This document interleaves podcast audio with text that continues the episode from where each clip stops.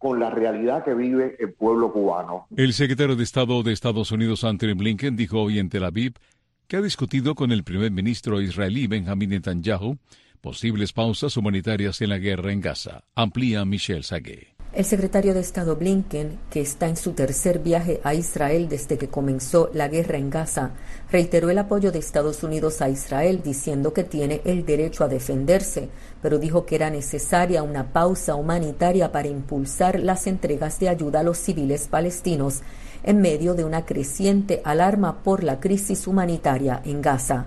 En una conferencia de prensa desde Israel, el secretario de Estado dijo que había discutido con el primer ministro israelí Benjamin Netanyahu esas posibles pausas humanitarias.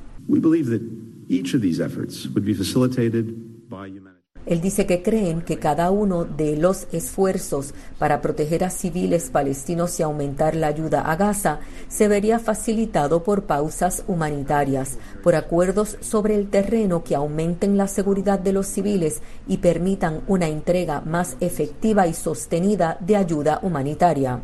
Blinken expresó además que Estados Unidos ha sido claro en que está decidido a que no debe haber un segundo o un tercer frente en el conflicto en Gaza y agregó que Washington está comprometido a disuadir la agresión de cualquier parte. El secretario de Estado dijo además que Estados Unidos sigue concentrado incansablemente en asegurar la liberación de los rehenes retenidos por Hamas, incluidos ciudadanos estadounidenses. Desde Washington, para Martín Noticias, les habló Michelle Sagué. Asistencia técnica Efraín García, voz informativa Ricardo Espinosa en Martín Noticias. Venezuela, hoy. Un análisis profundo sobre la situación actual que vive el pueblo venezolano. Venezuela, hoy. Conducido por Alejandro Marcano Santelli.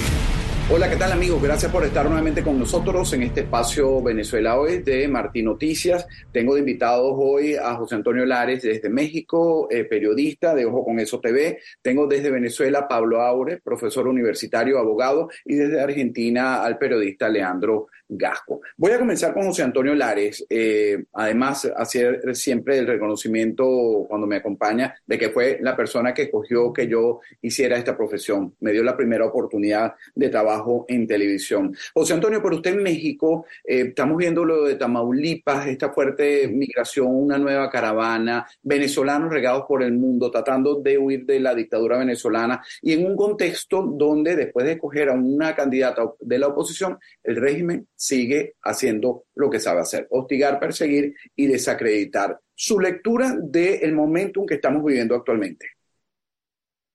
Mira, de absoluta catástrofe, se lo digo con toda franqueza, y de un empecinamiento del régimen de afincar más sus garras contra la población sana y productiva. Ellos no necesitan un país que produzca, ellos quieren que toda la gente que está preparada salga porque es la, la, mejor manera para ellos de gobernar al pueblo, que es un pueblo que no tenga forma de defenderse y de evolucionar.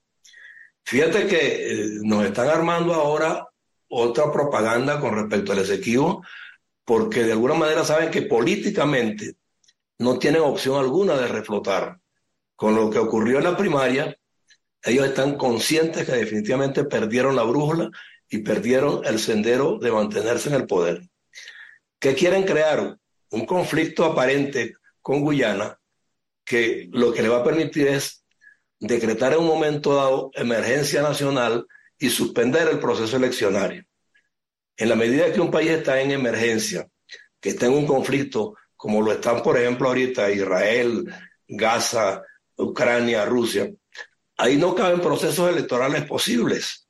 Y eso es lo que ellos andan buscando, armar un parapeto guerrerista para que el país y el entorno eh, continental consideren pues que no es posible hacer elecciones porque están en un conflicto de marca mayor. Ese es el juego, no hay otro. Así eh, lo veo yo, de sencillo, sin entrar en muchas, muchas eh, consideraciones adicionales. Es una buena lectura, pero quiero pasar con el profesor Pablo Aure, que está en Venezuela, y visto que esta semana Anthony Blinken, el, el secretario de Estado norteamericano, en una, en una presentación, en una de las comisiones eh, fue combinado hablar del levantamiento de sanciones a Venezuela. Él señaló que no había carta blanca para el régimen si a finales de mes de noviembre no hay un comportamiento que hable de que haya elecciones, que ya estamos escuchando el periodista José Antonio Lares, de que ellos quieren implosionarla. Eh, María Corina Machado diciendo que se va a inscribir en el Consejo Nacional Electoral, eh, pero realmente cómo va a terminar esta historia. María Corina Machado está inhabilitada, los voceros del oficialismo dicen que no va a participar porque está inhabilitada. Eh, ¿Hasta dónde llegará esto, Pablo?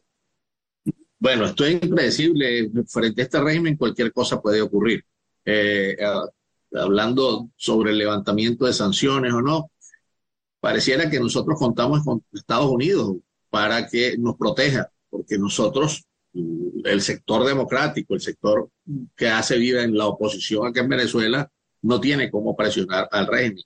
Eh, te lo he comentado que cuando hay una mesa de negociación, las partes deben como eh, poner de lo suyo, ¿no? Yo, yo presiono con esto, tú presionas con aquello, levantamos tal cosa, pero aquí la oposición depende, o la libertad o la democracia de Venezuela pareciera depender es de Estados Unidos, porque nosotros no tenemos cómo, cómo presionar en lo absoluto. Teníamos, eran las sanciones, esto y lo otro, pero siempre lo he dicho, es como, como, como incómodo, ¿no? Pedir sanciones para Venezuela desde Venezuela y los venezolanos. Es difícil, pero es, la única herramienta que se ha venido utilizando como para presionar al rey.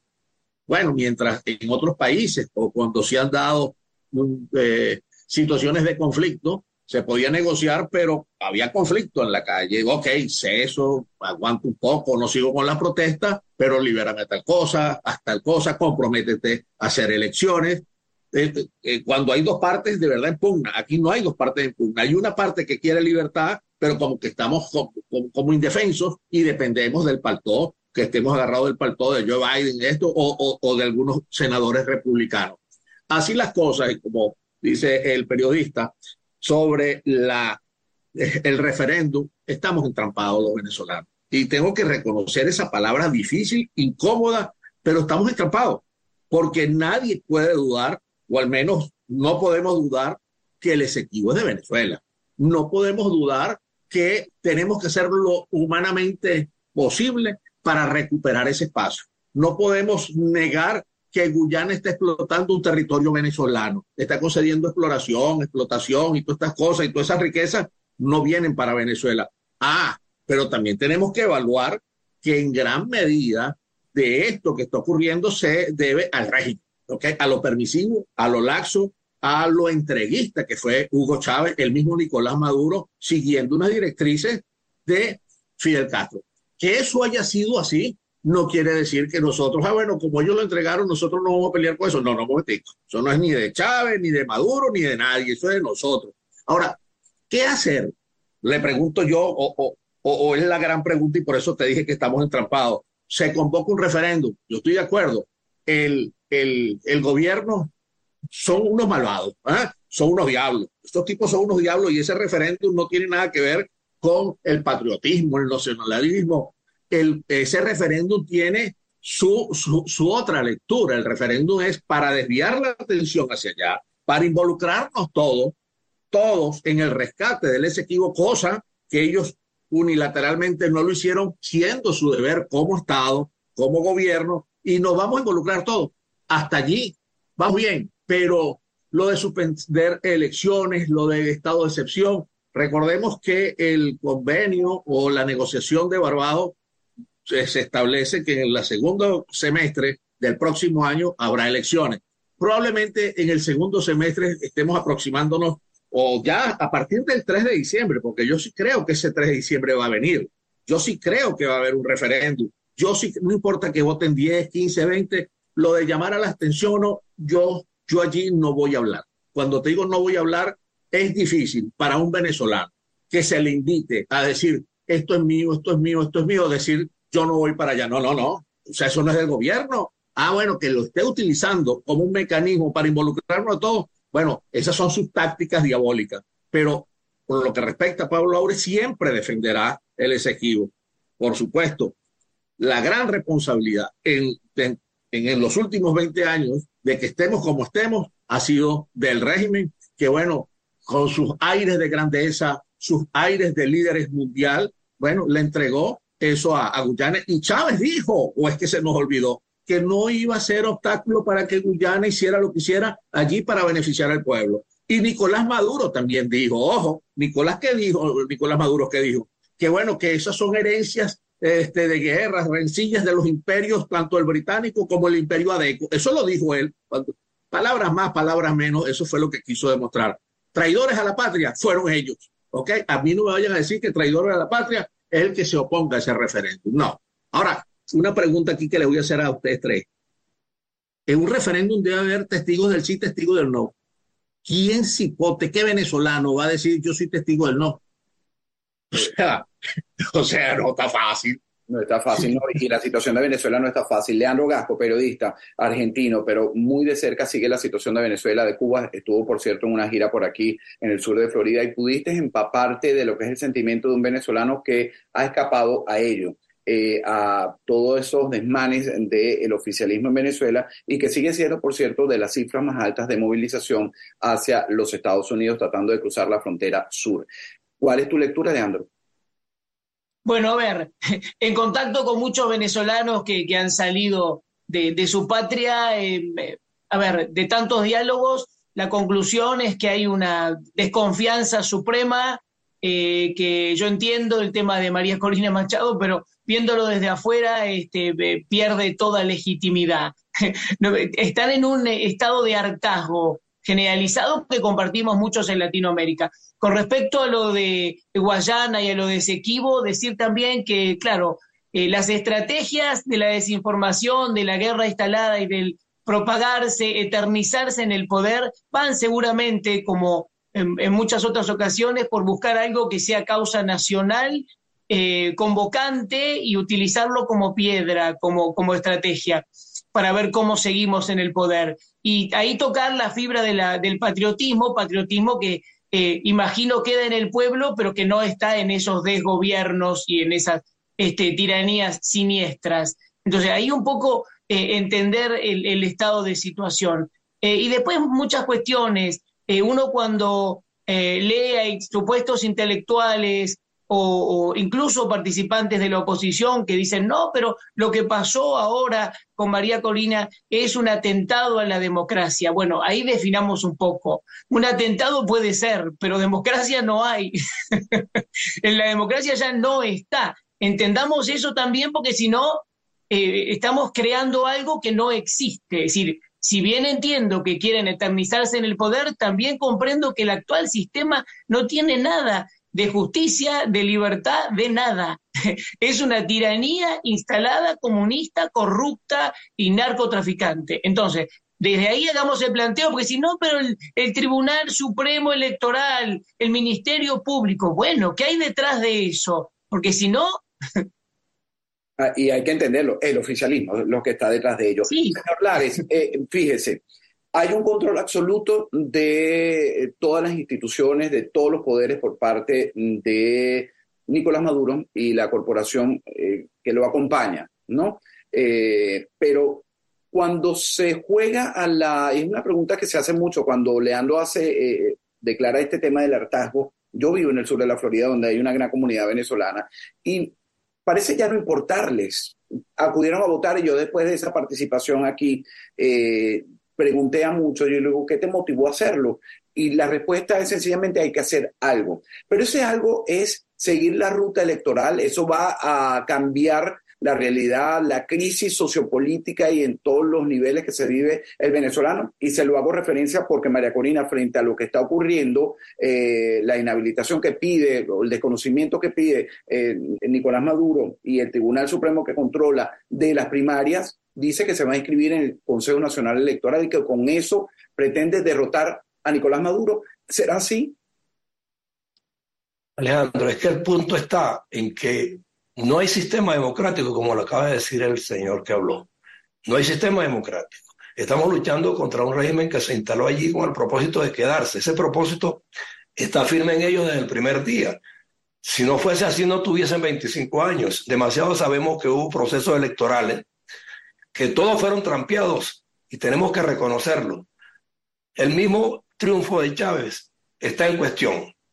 en su momento, con todo y que Venezuela estaba supuestamente harta de los políticos tradicionales. Eso nadie lo ha medido, nadie lo ha determinado y nadie lo ha comprobado. Cuando los militares entran en un juego de estos, entran por algunas razones de otra índole, no porque son demócratas. Ellos tienen una eh, facultad que les confiere la Constitución y ellos se salieron del margen de la Constitución y desde allí han estado fuera de ella. Y todo lo que han hecho hasta ahora es distraccionista. Yo te eh, lo dije en una oportunidad, y una oportunidad que hablé contigo antes. Mira, en este momento todo propende a crear un problema mayúsculo por encima de los requerimientos partidistas, institucionales, eh, del sector privado, de la academia. Es el cuerpo militar que quiere quedarse allí porque fue quien instaló a, Maduro y a, Chávez, y, a, Chávez, pues. Ellos no van a soltar eso. Y ha habido dictaduras en, este continente a montones. Y Venezuela en su momento fue propiciadora de la libertad por la vía democrática del voto. Y lo sabemos. Conspiró también para llegar a poder hacer unas elecciones. Yo no, no sé si están conspirando o no están conspirando los venezolanos pero por lo menos hoy se está demostrando que medio país no quiere al régimen, no comparte con él, están migrando. ¿Por qué la gente está migrando? Porque adentro no hay condiciones de vida. Entonces, ¿cómo crees tú que se puede hablar de democracia en una circunstancia como esta? Y el régimen lo sabe, pero está optando por justamente imponer un problema mayor para seguir allí y anular todo proceso democrático que pueda caber en estas circunstancias. La primaria lo demostró que había una vía, pero fíjate tú que inmediatamente lo ahogan, la primaria la ahoga con un proceso judicial por un lado y con el, referendo sobre ese equivoco por otro lado. Entonces ahí no hay opción posible democráticamente hablando. Como decía el señor Aure, Estados Unidos pudiera apoyarnos, pero ¿en qué forma? Los países latinoamericanos, ¿cuál de ellos está en disposición de darnos apoyo democráticamente hablando, si todos andan buscando la misma tendencia izquierdista y están debatiéndose en el mismo dilema estamos nosotros hace 25 años. Por eso yo no creo que la vía democrática en este momento, como se está planteando, sea la adecuada, porque la oposición no está unida. Y, es un buen punto. Al Pablo, este, este, punto, este punto final que ha tocado eh, José Antonio Lares, eh, voy a repetir los invitados porque este programa también se transmite en, Radio Martí. José Antonio Lares es periodista, está en México. Pablo Aure, abogado, profesor universitario desde Venezuela. Y Leandro Gasco, periodista, colega desde Argentina. Pablo, este punto, eh, ir a elecciones, porque pareciera que al régimen le interesaría, por ese plan de perpetuarse, en el poder unas elecciones, un proceso eh, donde si él controla los resultados, como ya lo hizo en 2018 y lo ha hecho en otras oportunidades, denunciado por organismos, incluso lo ha llevado, yo insisto en esto, lo ha llevado a que el mundo lo decretara o lo señalara como dictador, ¿cuál sería la diferencia eh, en un nuevo proceso el año entrante? De verdad que he escuchado con mucho detenimiento a Leandro, a José Antonio, por supuesto comparto plenamente lo que yo he dicho.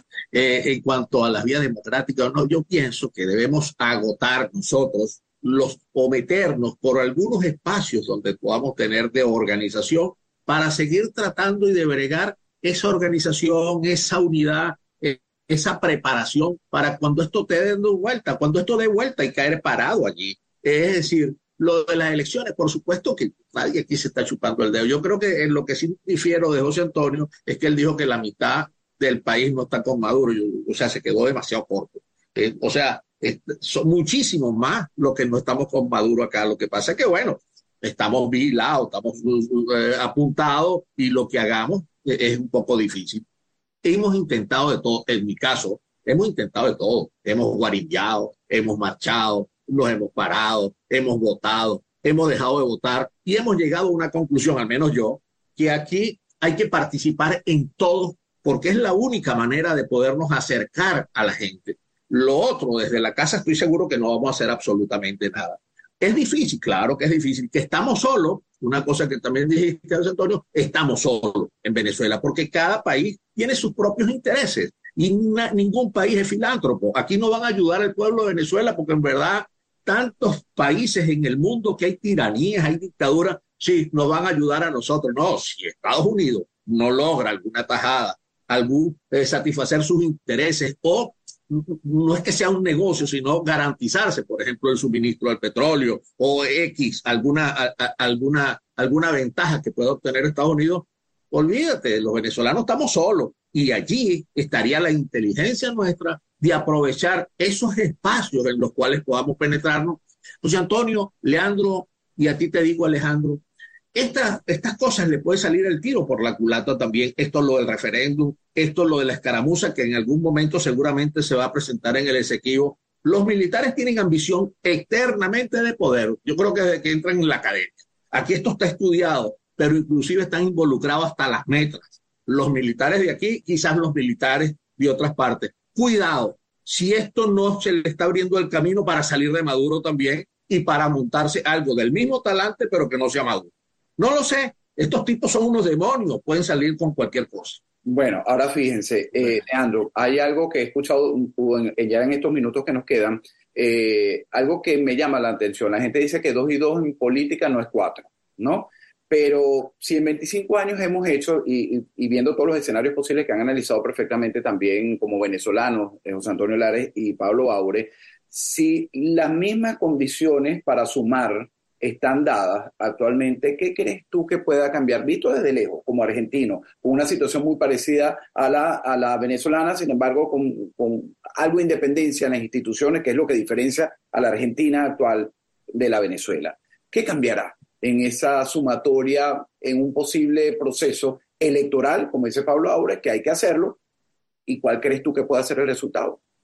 Bueno, el resultado, si sigue por el camino de la prohibición y legitimar, este, no creo que sea muy positivo, pero por lo menos sienta un precedente. Ahí vamos por algo. Después, para los cambios, sí coincido que tiene que haber eh, internamente algo fuerte acompañado por eh, algo potente desde el exterior. Que no sea quita de sanciones, porque la quita de sanción es como un premio, el premio hay que darlo si corresponde, no solo por un intercambio comercial o un beneficio, ¿no? Eh, lo que pasa es que estamos en un periodo en el cual el sentido común no golpea la política y eh, está invisibilizando un montón de escenarios, ¿no? Que lo vemos en Argentina también. Entonces me parece que desde ese punto de vista es muy complejo lo que puede ocurrir. Comparando ese equivoco con lo de Malvinas, hay que decirlo también, nosotros veníamos de una guerra en aquel momento en la cual eh, los militares también habían combatido a la, subversión, al terrorismo que metía bombas y secuestraba, eh, casualmente con la inteligencia cubana de por medio, eh, que también está instalada en Venezuela y en otros lados. Entonces me parece que tenemos que ver un poquito todo esto. Y ya también estamos en una situación que me parece que nos hermana, tal vez para mal, pero nos hermana incluso Argentina y Venezuela, que es decir, bueno, ¿qué vamos a hacer? ¿Qué es lo menos peor de lo que viene? Y ya no estamos viendo algo que a lo mejor sea lo bueno, sino, y bueno, pero ahora este político que va a venir tiene que aliarse con aquellos otros a los cuales antes defenestraba. Pero bueno, entre esto que es terrible, que es narco, que es este, tiranía, y esto otro que puede ser algo que por lo menos no tiene prontuario todavía, a lo mejor lo tiene cuando asume, bueno, nos quedamos con esto. Y en el medio la justicia que no funciona para nada. y un escenario es terrible para vivir, para no poder comer y demás. Entonces ahí estamos como en una situación donde como se perdió el sentido común, como las virtudes van por otro camino y como estamos eh, eh, fuera de todo y pensando en algo que pueda solucionar lo mínimo, porque estamos descarriados en Latinoamérica en general y en Argentina también por este momento. Entonces la situación es de una gran confusión y tratando de ver alguna luz, que no es a lo mejor la que queremos y la que alcanza nuestro sentido común y algún tipo de virtud, pero es algo en medio de una oscuridad. Bueno, y termino con usted, señor Lares. Eh, quiero que le des una reflexión a nuestra audiencia orgánica, eh, el cubano, que se le impide tener información libre dentro de Venezuela. ¿Cómo explicarles eh, dentro de la isla de Cuba lo que ha venido pasando en estas más de dos décadas en Venezuela y el camino que estamos siguiendo? ¿Cuál es su lectura para decirles, mire, hacia allá vamos o queremos ir? Estamos en una crisis nacional de confrontación con otro país y nosotros somos los que tenemos que gobernar y manejar las instancias.